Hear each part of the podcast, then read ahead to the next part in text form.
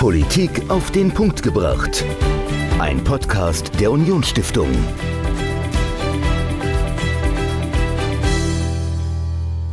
Hallo und herzlich willkommen zu einer neuen Folge Politik auf den Punkt gebracht. Ich bin Dominik, mir gegenüber ist Michael und Michael, wir hatten ja schon einen Podcast äh, diesen Monat zum Thema Élysée-Vertrag, mhm. die Ausstellung von der Europa-Union. Julien Simons war bei uns zu Gast, hat uns über die Ausstellung berichtet. Und in dieser Woche haben wir einen der großen Europäer der saarländischen Politik bei uns. Ähm, du weißt, um wen es geht. Es geht um den Landesvorsitzenden der Saar-CDU, Stefan Toscani. Er war tatsächlich in seinen zehn Jahren, knapp zehn Jahre war er Minister im Saarland und er hatte immer das Ressort Europa okay. dabei. Ja. Also er war ja Minister für Inneres, da war Europa dabei, dann war er Kulturminister, auch da war Europa dabei. Ähm, ich habe ihn jetzt als großen Europäer bezeichnet. Hättest du ihn auch so bezeichnet oder äh, du ihn, nimmst du ihn anders wahr? Also klar, das Thema Europa ist natürlich äh, auch fest mit ihm verbunden mhm. und er lebt das ja auch. Äh, und von daher bist, liegst du da schon richtig. ähm, wie siehst du das denn in der saarländischen Politik? Welchen Stellenwert hat denn da die deutsch-französische Freundschaft? Ja, also ich glaube, es ist äh, zu selbstverständlich geworden. Also ich, vor etwas mehr als 70 Jahren hat man sich ja hier noch die Köpfe eingeschlagen an der Grenze. Und man hat natürlich viel erreicht. Aussöhnung, Freundschaft, äh, Städtepartnerschaften, die entstanden sind, Freundschaften, Ehen. Äh, man wohnt in Frankreich oder in Deutschland. Und man muss halt aufpassen, dass es nicht äh, zu selbstverständlich wird, dass man immer noch den Kontakt hält, dass man ständig im Gespräch bleibt. Und mhm. das wollen wir als Stiftung natürlich unterstützen. Genau, und dazu zählen natürlich auch die persönlichen Engagements im Kleinen, im Ehrenamt, aber dann natürlich auch in der Politik. Und darüber spreche ich mit Stefan Toscani, Landesvorsitzender der Saar-CDU und Mitglied des Saarländischen Landtags. Und dann darf ich ganz herzlich bei uns im Haus der Unionsstiftung in unserem Podcaststudio Stefan Toscani begrüßen. Mitglied des Saarländischen Landtags, lange Zeit Minister, Landtagspräsident und aktuell Landesvorsitzender der CDU Saarland. Hallo und herzlich willkommen. Ja, hallo, freue mich, dass ich hier teilnehmen kann. Heute, also heute am 22. Äh, Januar, kommt diese Podcast-Folge raus und heute vor 60 Jahren fand ein großes historisches Ereignis statt. Der Élysée-Vertrag wurde unterzeichnet in Frankreich.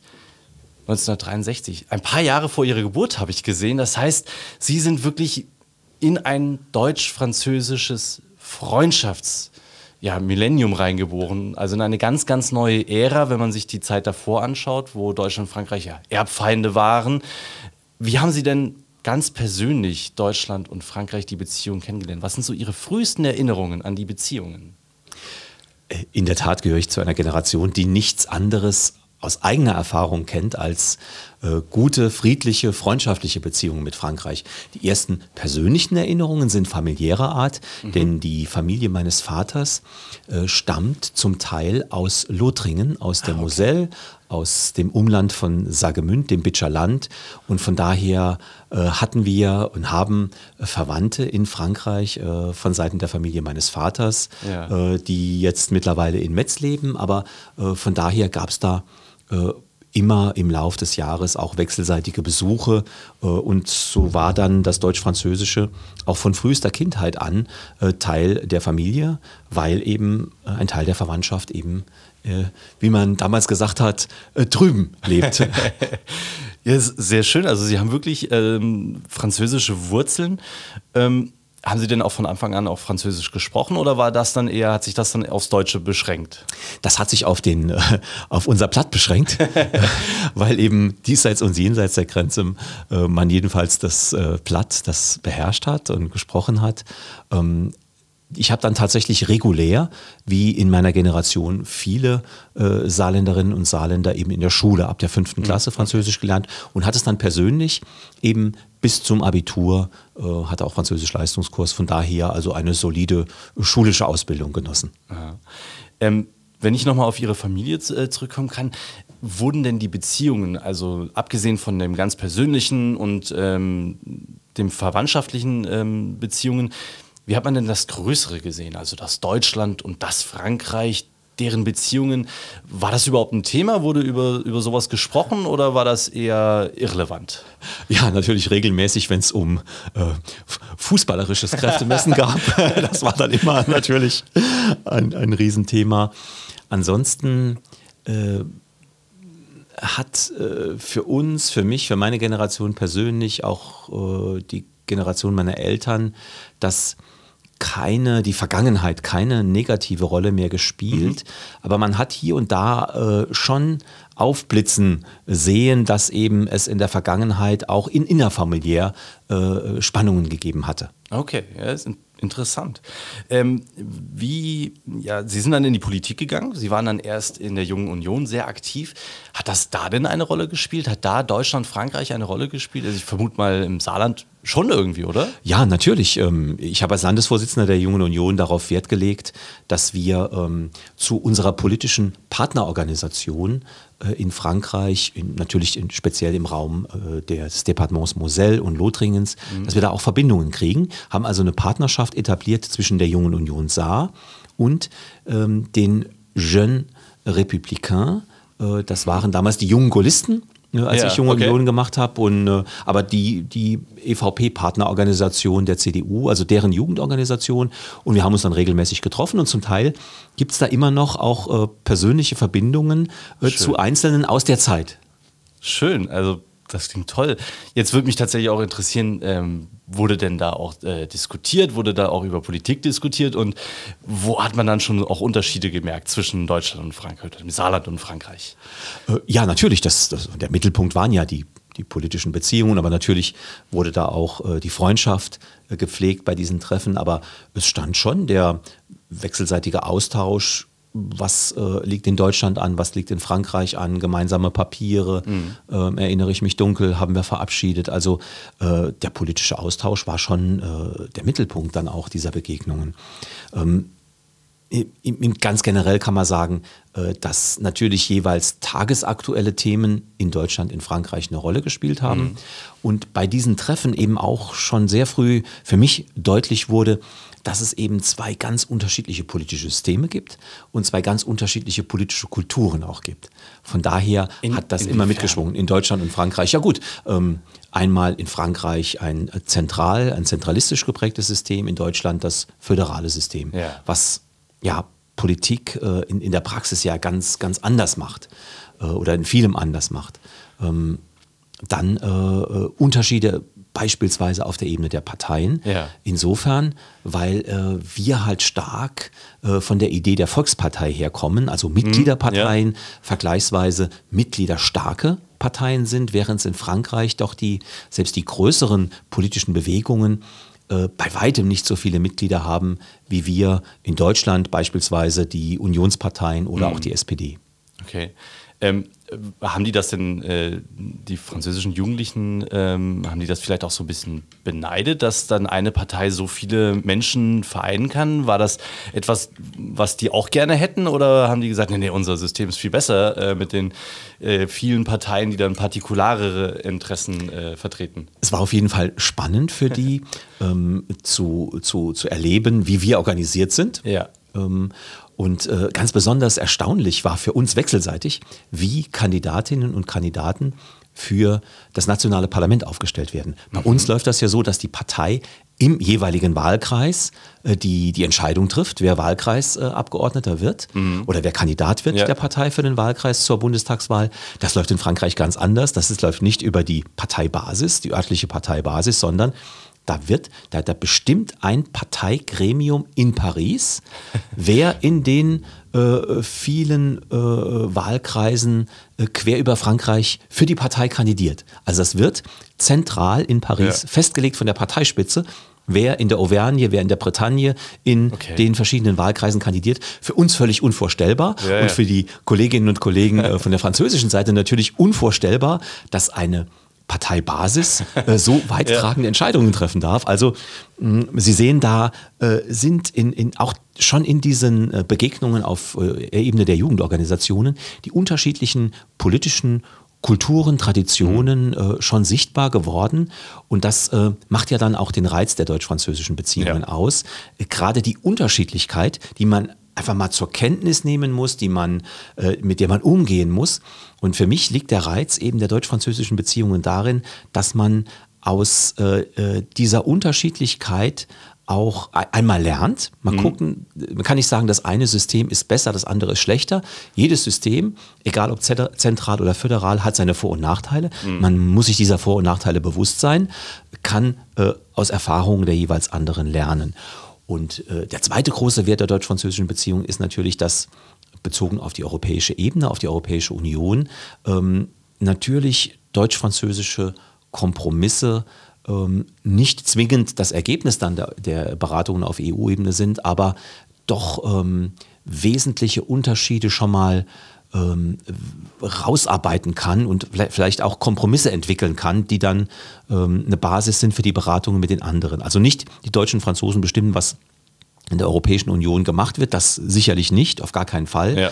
Aber ohne einen Kompromiss, ohne eine, eine Annäherung zwischen Deutschland und Frankreich besteht halt überhaupt keine Chance, dass es in der Europäischen Union weitergeht. Also wenn Deutschland und Frankreich sich nicht einig sind, dann kann man sagen, gibt es in der Regel auch keine Verständigung auf EU-Ebene. Von daher äh, mm. ist der Wert der deutsch-französischen Beziehungen auch nicht nur bilateral zu sehen, im bilateralen ja, Verhältnis, sondern ja. ganz stark auch ähm, zu sehen für die Entwicklung der Europäischen Union. Also wenn ich, wenn ich das gerade mal aufgreifen darf, ähm, ist es tatsächlich auch ein Missverständnis, wenn es dann immer heißt, ja, wenn Deutschland und Frankreich, die gehen immer im Gleichschritt und äh, ziehen so Europa hinter sich her. Ähm, ist es eigentlich ein Missverständnis, weil die Tatsache, dass Deutschland und Frankreich sich bei bestimmten Dingen einigen können, eigentlich schon so ähm, ich, ich übertreibe es jetzt mal ein bisschen so, unvorstellbar ist, weil die so unterschiedlich sind. Das heißt, wenn die schon sich einigen können und es gibt einen Kompromiss, dann ist das für alle anderen auch irgendwo gangbar. Ist, kann man das so formulieren eigentlich? Absolut, absolut. Das ist genau. Im Grunde haben sie damit den, den, das Wesen und den Kern der Europäischen Union ja auch getroffen. Das heißt ja auch in Vielfalt geeint. Mhm. Ähm, einfach mal anzuerkennen, dass wir äh, eine gemeinsame äh, kulturelle Basis haben. Ja, dass wir aber auch nationale Unterschiede und Eigenheiten haben, unterschiedliche Interessen, ganz klar. Mhm. mhm. Dass der Wert der Europäischen Union immer darin auch besteht, äh, sich von unterschiedlichen Standpunkten herkommend auf eine gemeinsame Position zu verständigen, die, äh, die, mit der wir dann in der Welt auch auftreten können. Mhm. Jetzt haben Sie ja äh, in Ihrer äh, politischen Karriere dann auch mal den Einblick in äh, das Wirken einer Bundesregierung bekommen. Sie waren Regierungsrat im Bildungsministerium, damals noch in Bonn, ähm, und haben den politischen Betrieb der damaligen Regierung kennengelernt, erlebt. Welchen Stellenwert hatte denn die deutsch-französische Beziehung ähm, damals auf der Bundesebene? Also wie wurde das wahrgenommen? Also so wie Sie es jetzt auch beschreiben für, für aktuell oder war das damals noch irgendwo anders? Gut, ich war ja ein, ähm, ein kleines Licht im großen, ein kleines Rädchen im großen Getriebe als äh, Regierungsrat, die unterste Stufe des höheren Dienstes, aber ähm, habe schon auch das äh, Arbeiten eines Bundesministeriums äh, als politisch interessierter Mensch natürlich gut beobachten können. War dann auch mal eine Zeit im Umfeld des damaligen Bundesbildungs- und Forschungsministers, also schon, ähm, das war zur Zeit in den letzten Regierungsjahren von Helmut Kohl, mhm. der Unions-FDP geführten Bundesregierung Ende der 90er, Mitte, Ende der 90er Jahre. Und äh, da gilt halt, was äh, sozusagen für die Vita von Helmut Kohl äh, immer gilt, das Deutsch-Französische hatte absolute Priorität, hatte eine riesen, einen riesen Stellenwert und ähm, war äh, sozusagen ein, ein, ein, ein Grundparadigma der bundesdeutschen Politik in dieser mhm. Zeit. Ähm, über, das gilt für alle Regierungsjahre von Helmut Kohl, aber das hat man schon auch dann äh, in der Arbeit der Ministerien äh, gespürt, dass eben äh, die Bundesministerinnen und Bundesminister jeweils auch zu ihren ähm, Partnerinnen und Partnern in der französischen Regierung engen Kontakt hatten. Ich erinnere mich da an äh, bilaterale Treffen meines damaligen Chefs Jürgen Rüttgers mit den jeweiligen französischen äh, Erziehungs- und Forschungsministern, die heißen in Frankreichs Erziehungsminister, Bildungsminister. Ähm, ja, also das hatte wirklich einen hohen Stellenwert, ja. weil Helmut Kohl quasi, ähm, das war ein Eckpfeiler, die deutsch-französischen Beziehungen, die deutsch-französische Verständigung, deutsch-französische Kompromisse zu erzielen, waren sozusagen, war ein Eckpfeiler seines gesamten politischen Lebens, seines gesamten politischen Wirkens. Ähm, konkret erinnere ich mich, dass das damals dann um die, um die äh, Verträge zum ähm, Euro, äh, zu, zum, zu, also das war nach der Grundsatzentscheidung, dass der Euro eingeführt wird, ein Stabilitätspakt, dass eben nicht nur äh, die Länder beim Eintritt in den, in den Euro-Raum äh, bestimmte Kriterien erfüllen müssen, sondern dass das später auch überwacht wird. Also Ja. die Maastricht-Kriterien nicht einmalig erfüllt werden, sondern dass es dann in der Folge einen äh, Überwachungsmechanismus gibt. Das ist damals dann in Dublin verständigt worden, 97. Also das hat damals eine, eine, eine große Rolle gespielt. Aber ganz generell war das spürbar, dass die deutsch-französischen Beziehungen da einen Riesenstellenwert hatten. Ja. Bevor wir uns äh, das auf einer etwas kleineren Ebene, nämlich der saarländischen, mal angucken, welchen Stellenwert die Beziehungen da haben, würde mich jetzt noch interessieren, Sie haben das damals hautnah miterlebt, auch wenn auch als, wie Sie gesagt haben, kleines Rädchen. Jetzt sind Sie nicht mehr auf Bundesebene aktiv, sondern auf Landesebene, beobachten aber natürlich die Bundespolitik. Hat sich das verändert in den letzten Jahren, dieser Stellenwert der deutsch-französischen Beziehungen? Ähm, und wie hat er sich verändert? Ja, das ist ein weites Feld. ähm, wenn man mal aktuell das äh, Handeln der aktuellen Bundesregierung, der Ampelkoalition sieht, äh, ich habe das Gefühl, dass der überragende Stellenwert der deutsch-französischen Beziehungen nicht mehr so in der Form gelebt wird, wie das früher der Fall war.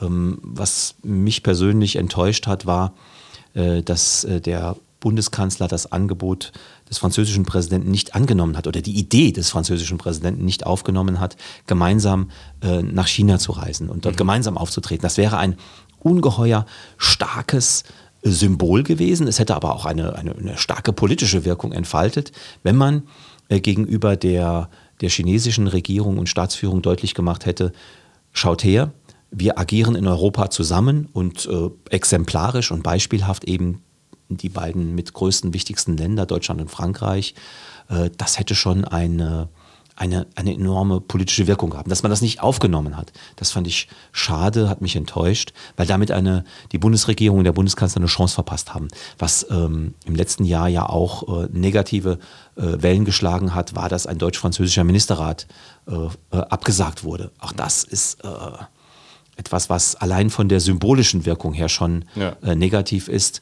Von daher äh, bedauere ich es, dass diese deutsch-französischen Beziehungen im Moment scheinbar, äh, man sagt immer, der Motor stottert, weil der, der Motor, der deutsch-französische Motor so ein beliebtes Bild ist, aber jedenfalls es nicht richtig rund läuft. Okay, also es ist, dass die Priorität nicht mehr so weit oben liegt, wie es damals noch unter Kohl war, ähm, könnte man so attestieren. Aus meiner Sicht ja. Okay. Ähm, glauben Sie, dass es dafür bestimmte Gründe gibt, ähm, dass einfach sich die Prioritäten äh, verschoben haben, woanders hin? Oder ist es einfach, äh, dass man fr- deutsch-französische Beziehungen für selbstverständlich hält? Äh, Das ist wahrscheinlich mit ein Grund, weil eben über Jahre ähm, das seit dem Élysée-Vertrag es diese regelmäßigen, guten, engen Konsultationen gab. Ähm, so der Eindruck entstanden ist, das ist selbstverständlich. Und das ist einer der größten Fehler, den man machen kann. Denn jede Generation, auch jede politische Generation, muss für sich nochmal den Wert der deutsch-französischen Verständigung und Kooperation neu erkennen und muss auch dafür was tun. Das heißt, äh, es ist nicht so, es ist einmal erreicht, einmal Freundschaft und Kooperation da und das läuft dann, ist ein Selbstläufer für alle Zeiten. Nein, das äh, muss jede Generation für sich erarbeiten. Ich glaube, das hat die amtierende Bundesregierung ein Stück unterschätzt, unterschätzt es. Und es mag ein Grund sein, dass äh, äh, eben äh, es im Moment nicht richtig rund läuft. Ansonsten bin ich nicht nah genug dran, um es zu beurteilen. Ja, Ich kann es einfach ja. nur äh, von, von außen her, also von den Ergebnissen her sehen, dass es da ähm, äh, Sand im Getriebe gibt. Ja. Jetzt hatten Sie aber trotzdem vorhin die, den hohen Stellenwert äh, der deutsch-französischen Beziehungen noch unter Kohl angesprochen und Sie sind ja dann nach Ihrer Zeit in Bonn als Landtagsabgeordneter in den saarländischen äh, Landtag eben gekommen und waren dann äh, kurze Zeit später auch Minister. Welchen Stellenwert hat, haben denn die deutsch-französischen Beziehungen im Saarland? Wie haben Sie es auf der politischen Ebene kennengelernt? Ja, ich durfte ja ähm, selber als Europaminister des Saarlandes auch diese deutsch-französischen grenzüberschreitenden Beziehungen mitgestalten. Die saarländisch-französischen äh, Beziehungen ein äh, zentrales, wichtiges Ergebnis äh, der Regierungszeit von Annegret Kramp-Karrenbauer und äh, damit auch ähm, meiner Tätigkeit in der Landesregierung als Europaminister war sicherlich, dass wir es geschafft haben, die Frankreich-Strategie zu etablieren. Also deutlich zu machen, äh, unser Bundesland hat ein Alleinstellungsmerkmal, was keine andere Region in Deutschland hat, was kein anderes Bundesland in Deutschland hat, nämlich eine enorme, nicht nur Nähe zu Frankreich, sondern eine enorme Frankreich-Kompetenz. Und es ist wichtig, diese Frankreich-Kompetenz weiterzuentwickeln und die auch zu einem der Entwicklungsmotoren unseres Landes dann auch zu machen. Also die Chancen, die äh, die Nähe zu Frankreich, die Frankreich-Kompetenz, die wir im Saarland haben, die eben äh, hergeben, die dann aber auch zu nutzen. Weil es ist das eine, äh, äh, es zu sehen, es zu haben und das andere ist damit auch zu arbeiten und es weiterzuentwickeln. Äh, wir schauen ja im Grunde mit der Hälfte unseres Landes nach Deutschland. Aber ja. mit der anderen nach Frankreich und ein kleines bisschen auch nach Luxemburg. Und ja. allein, wenn man das sich mal so, so räumlich, geografisch vom Radius her vorstellt, wenn man nur äh, nach Deutschland schaut, äh, nutzt man halt auch nur die Hälfte des Potenzials, äh, was in unserem Land liegt. Und wenn man sozusagen den 360-Grad-Winkel oder die 360-Grad-Betrachtung einnimmt, dann hat man schon sozusagen die, die, das gesamte ähm, Feld an Möglichkeiten vor sich liegen und kann dann auch sagen, ja, was heißt denn das jetzt für uns? Was ergibt sich aus unseren Beziehungen zu Frankreich? Welches Potenzial auch? Und da glaube ich, ähm, äh, das war wichtig, das auch nochmal durch diese Frankreich-Strategie ein Stück zusammenzufassen, zu bündeln und nach vorne in die Zukunft zu tragen. Das ist natürlich eine, eine, eine Sprachstrategie. Wir sagen, wir wollen in ähm, äh, einigen Generationen zweisprachig werden. Ausgangspunkt war ja, das ist ja das Schöne, wir reden ja über das 60-jährige Jubiläum, war das mhm. 50-jährige Jubiläum des ja. Élysée-Vertrages. Und äh, das war der Startpunkt für die Landesregierung, dann äh, dort aktiv zu werden und diese Frankreich-Strategie zu etablieren. Annegret Kamm-Karren war damals auch Bevollmächtigte für die deutsch-französischen kulturellen Beziehungen mhm. und hat das dann äh, eben äh, sozusagen als Startpunkt Anlass genommen, äh, die, die Frankreich-Strategie auch fürs Land zu entwickeln. Ja, ähm, jetzt bei Ihren Ausführungen ist mir jetzt gerade eingefallen, wir sprechen die ganze Zeit von, wie können wir diese ähm, Freundschaftsbeziehungen oder diese Beziehungen im Allgemeinen ähm, befördern, wie können wir die ausnutzen, wie können wir das Potenzial auch ausschöpfen für uns.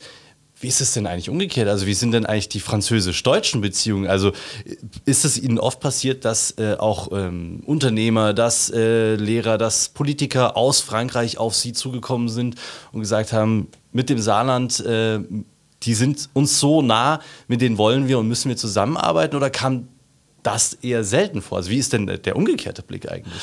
Äh, diese Frankreich-Strategie, die hat schon äh, zunächst mal ein bisschen Überraschung ausgelöst bei unseren Nachbarn nach dem okay. Motto, was, äh, was ist denn das jetzt? Ich formuliere es mal so ein bisschen salopp. Was ist denn das jetzt? Was, was wollen die eigentlich? Äh, mhm. Und haben dann aber erkannt, äh, dass wir im Grunde etwas ansprechen, was es spiegelbildlich in unserer Nachbarregion nämlich auch gibt.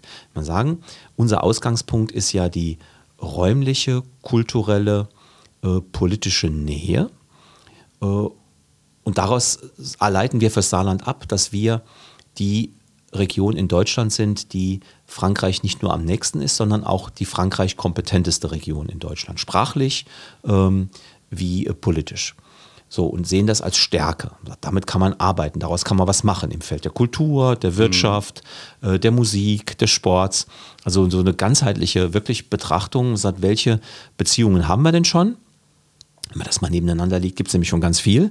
Und wie können wir das weiterentwickeln? Ja. Und ähm, umgekehrt äh, ist den Freunden dann auf, jenseits der Grenze dann äh, klar geworden, dass es auch für sie einen Vorteil haben kann, weil das, was äh, wir als Saarländer in Bezug auf Frankreich sehen, kann man ja umgekehrt auch für Lothringen, für Grand Est, auch stark auch fürs Elsass natürlich in Bezug auf Deutschland sehen, dass man sagen, das sind die Franzosen, Französinnen und Franzosen, die in, in, im, im, im Allgemeinen betrachtet halt die Deutschland affinsten, kompetentesten ja. sind. Ja. Und daraus kann man, wenn man das möchte, äh, wirtschaftliche äh, Potenziale sich erschließen, ja, und, und so weiter. Also diese, diese Überraschung ist dann umgeschlagen in eine ja, in eine Partnerstrategie, dass nämlich das Departement Moselle äh, und die frühere Region Lothringen dann auch eine, eine Deutschlandstrategie entwickelt haben.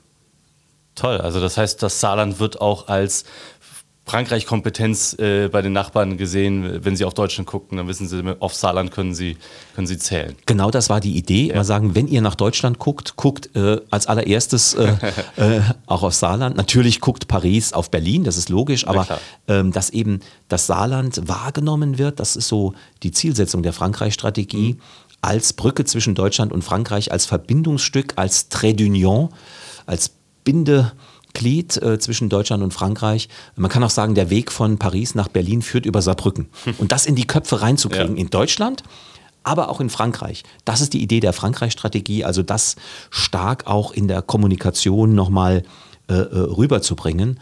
Ähm, denn äh, das Schöne ist ja, das ist keine nur Marketingstrategie, sondern es hat ja eine, eine, eine wirklich ganz, ganz breite Basis fundiert in exzellenter Kompetenz in der Kultur, in der, im Sport, in, in der Wirtschaft. Also wenn man das mal durchdekliniert durch verschiedene äh, gesellschaftliche Felder, überall sehen Sie, äh, da ist äh, das im Saarland die deutsch-französischen jeweiligen deutsch-französischen Beziehungen sehr weit, Ja. sehr viel Kompetenz da, äh, oft mehr als den Saarländerinnen und Saarländer das vielleicht so auf den ersten Blick bewusst ist.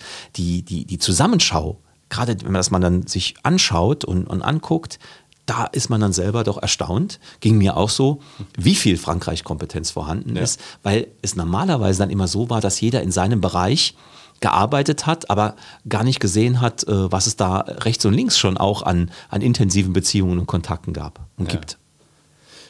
Vielen Dank. Ähm, jetzt hatten Sie ja eben äh, auch angesprochen, Sie waren Europaminister und ich habe mal nachgeguckt. Sie waren in verschiedenen äh, Ressorts. Sie waren Innenminister zunächst, dann später äh, Kulturminister, Finanzminister. Aber Sie waren, egal welches Ressort Sie hatten, immer auch Europaminister. War Ihnen das immer ein persönliches Anliegen, dieses Ressort mitzunehmen, egal wohin Sie geschoben wurden? Ja, auf jeden Fall. Das ist etwas, was ähm, auch, ähm, auch Grund meines äh, politischen Engagements ist, die deutsch-französischen Beziehungen, äh, das Arbeiten für die europäische Einigung. Das ist ein, ja, ein, ein, ein, wie ein roter Faden zieht sich das durch mein politisches Leben. Und das hat sich vermittelt. Auch die Erfahrung, die ich eben mitgebracht hatte. Ich war ja nach äh, der Zeit im Bundesministerium für Bildung und Forschung auch noch ein Jahr bei der Vertretung der ähm, Bundesrepublik Deutschland bei der Europäischen Union in Brüssel. Okay. Also konnte dort auch nochmal im Rahmen meines Berufslebens ähm, europäische Erfahrungen sammeln als Beamter, äh, dann äh, in der deutschen EU-Botschaft. Äh, zum anderen hatte ich auch nach meinem Studium und Referendariat auch mal noch eine Station gemacht am Europa-Institut der Universität des Saarlandes. Also auch dort ähm, sozusagen im Rahmen des Berufslebens auch Europakompetenz aufgebaut. Äh, Von daher zieht sich das ein Stück weit durch die Vita. Die Kinder sind Deutsch-Franzosen, von daher, äh, also ist es sowohl Teil des äh, persönlichen, privaten Lebens als auch des, ein, ein, ein, ein Grundmotiv des politischen Wirkens. Ja. Ähm, mit diesem Blick auf Europa, ähm, wir feiern ja das äh, Jubiläum 60 Jahre Élysée-Vertrag. Wenn Sie in die Zukunft blicken, jetzt nicht noch die nächsten 60 Jahre, aber sagen wir mal die nächsten 10, 20 Jahre, wie glauben Sie oder wie hoffen Sie, dass sich die deutsch-französischen Beziehungen entwickeln werden? ja, immer enger äh, und damit auch als ähm, Grundvoraussetzung für eine, für eine gute, starke Entwicklung in der Europäischen Union.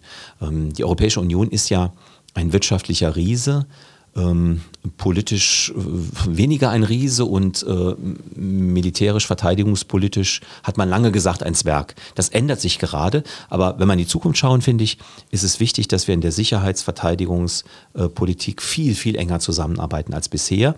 Und da sind wir wieder bei Deutschland, Frankreich. Wenn es in Europa vorangehen soll, brauchen Deutschland und Frankreich da gemeinsame äh, Ansätze, gemeinsame Konzepte. Ähm, Also da ist ein Riesenfeld für die Entwicklung, weil wir eben sehen, Demokratien werden mehr und mehr herausgefordert von autoritären Staaten. Und da kommt es eben auch auf die militärische Widerstandsfähigkeit an. Und wenn Europa da enger zusammenrückt, enger zusammenarbeitet, können wir einmal viel Geld sparen, zum anderen aber auch äh, noch effektiver werden in unserer äh, gesamteuropäischen Verteidigungspolitik. Von daher ist das ein großes Feld, was ich sehe.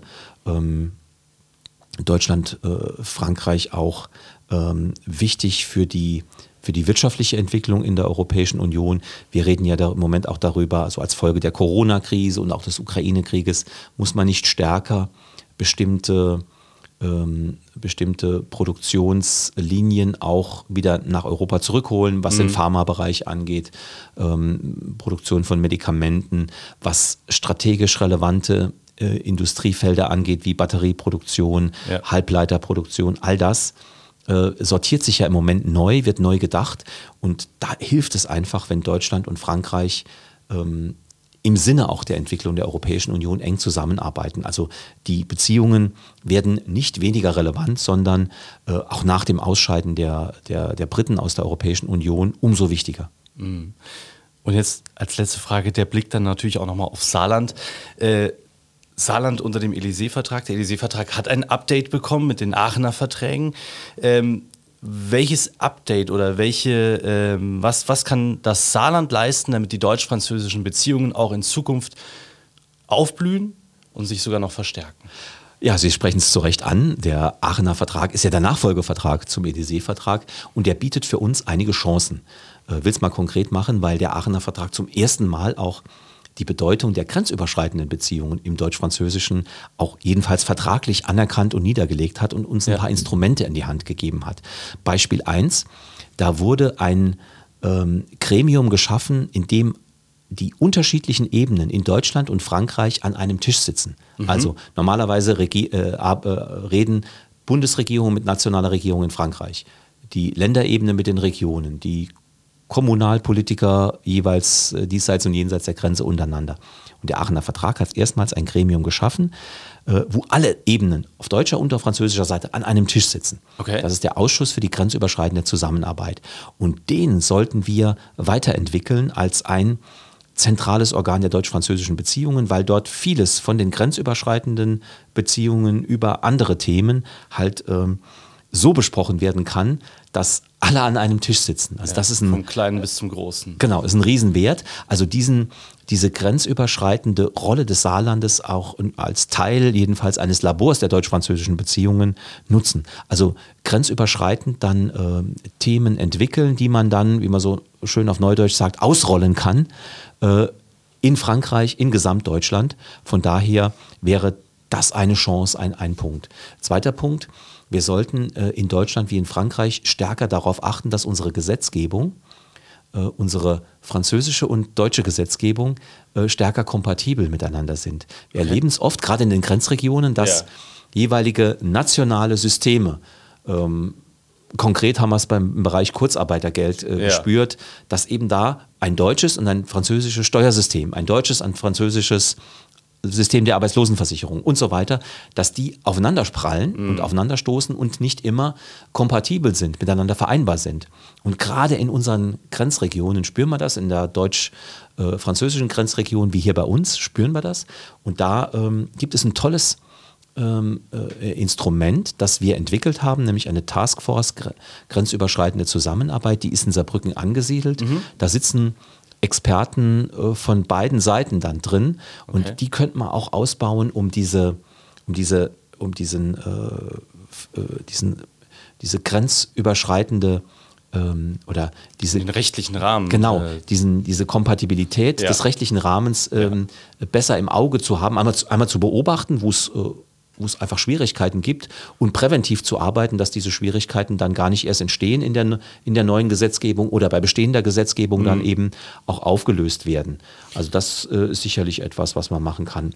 Äh, letzter Vorschlag oder letzter Punkt, den ich sehe, ähm, es gibt ja sowohl bei Studierenden als auch bei Auszubildenden Interesse wechselseitig, wenn man da so ein ein, besonderes, äh, einen besonderen Status halt auch kreieren könnte ein Statut d'apprenant transfrontalier, also ein, ein, ein Status äh, äh, des Auszubildenden, als grenzüberschreitenden Auszubildenden, okay. ähm, was äh, Anreize schafft, dass junge Leute auch yeah. ähm, sich stärker in ihrer Ausbildung, sei es im Studium oder in der Berufsausbildung, grenzüberschreitend orientieren. Wo, wenn nicht hier bei uns in der Grenzregion, ja, äh, liegt es sozusagen im wahrsten Sinne des Wortes nah. Mhm. Äh, und das wäre ein weiterer Vorschlag, glaube ich, wir konkret die grenzüberschreitenden Beziehungen, Stichwort Saarland, äh, auch nochmal weiterentwickeln können. Also es gibt noch einiges zu tun, auch nach 60 Jahre deutsch-französische äh, Beziehungen, 60 Jahre Élysée-Vertrag. Herr Toscani, vielen herzlichen Dank für das Gespräch und dann wünsche ich Ihnen noch einen schönen Tag und ein schönes Jubiläum.